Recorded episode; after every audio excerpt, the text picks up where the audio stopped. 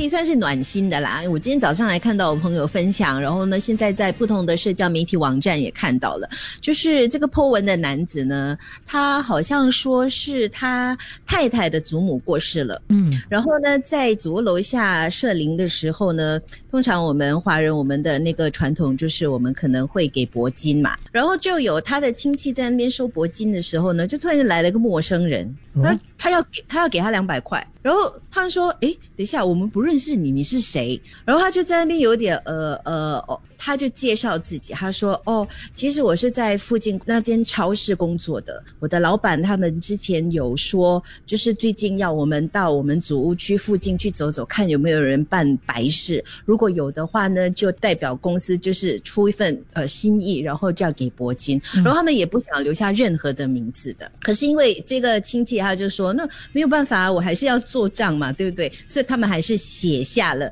他们代表的那个超市的名字，因为他们。”是真的不想让人家知道他在做这件事情，所以我也不要公布到底是哪一间超市。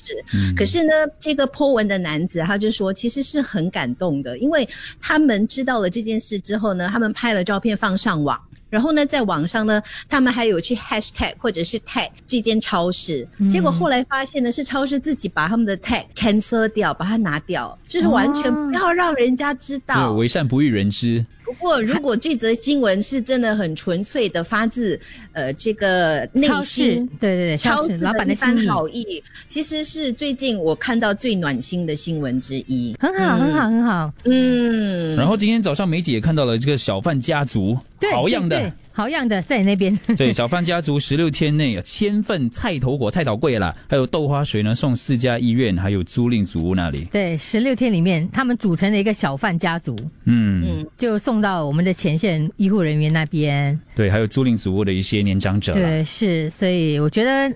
就你看到我们也不是只有暴动啊，那种什么，还是有很多这些非常暖心、非常窝心的事情。不止一位听众告诉我，其实他们自己本身或者是听过有家人，就是也是同样的情况，有白事的时候，然后他们的员工会过去给白金。听说这个超市的老板已经这样做很多年了，不只是疫情期间，所以很多的像刚我们分享故事的时候，我们听众也有就说：“哎，是啊，那当年我的家家里办白事的时候也是收到哎。”哦。所以不是近期的哦，他们可能已经做了很多年了。对对，真的不说不知，哇，很好，来这个给他们掌声。